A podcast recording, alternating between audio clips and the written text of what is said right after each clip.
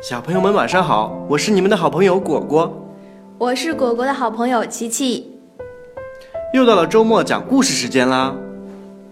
哎，上一次我们说了什么来着？上一集说到，我整个冬天都不能出去玩。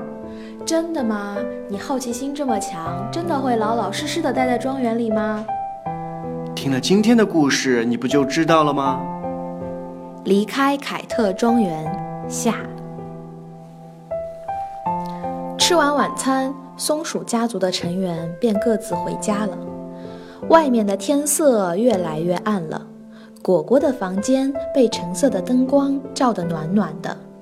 果果伸了个懒腰，嗯，无聊的一天又要过去了。果果，别贪玩了，赶紧睡觉。不嘛不嘛，妈妈，你还没给我讲睡前故事呢，你不讲我可睡不着。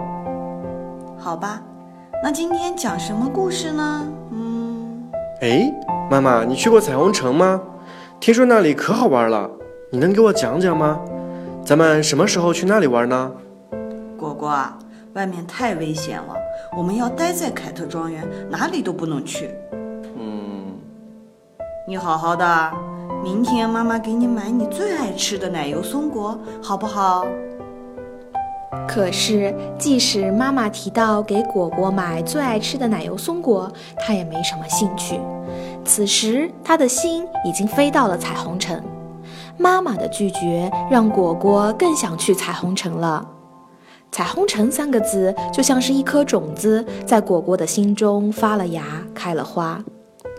这一晚，果果怎么都睡不着，心里一直想象着彩虹城各种各样的好玩的，有旋转木马、魔术师表演、玩具汽车、溜溜球，还有数不清的好吃的，什么巧克力呀、冰淇淋呀、蛋糕呀。想着想着，果果的口水就流了一枕头。夜已经更深了，连月亮都躲在了云朵里睡觉。果果在床上越想越兴奋，他翻来覆去，怎么都睡不着。他的心就像被彩虹城施了魔法一般。果果心想：我一定要去彩虹城，吃了彩虹糖，去了游乐园，看了魔术表演，我就回来。他一咕噜坐起来，翻了身，下了床。整个房间都静悄悄的，大家都还在熟睡着。果果在屋子里蹑手蹑脚地开始收拾起行李来。彩虹城到底有多远呢？我需要带上些什么呢？嗯，如果太远，我一定会饿的。于是他将一盒奶油松果蛋糕和一个小水壶塞进了书包里。可是我又不认识路啊！路上太孤单了，怎么办呢？想着想着，他便将一张地图和自己心爱的玩具也装进了书包里。这时，他突然看见玩具边摆着一把小红伞，那是去年生日时妈妈送给他的礼物。他一边将小红伞装进书包里，一边暗暗地想：“妈妈，我很快就会回来的。”果果背上小书包，不知道走了多远。天边开始有了一丝亮光，太阳就快要升起来了。果果这才看到自己离凯特庄园越来越远了。他站在山坡上，转身回望着渐渐变小的凯特庄园。此时的凯特庄园一片寂静，一只松鼠正在敲着庄园里的一口大铃铛，它那清脆的呼喊声飘荡在宁静的凯特庄园里。凯特庄园的伙伴们，起床啦！在不久后，凯特庄园又将忙碌起来。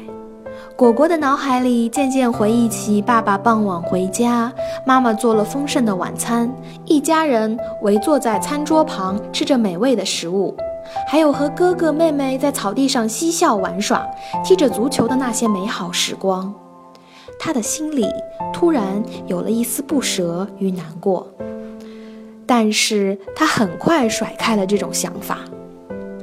我只是出去看看外面精彩的世界，回来后依然能跟大家一起快乐的生活。嗯，不再想了，我一定要出去看看。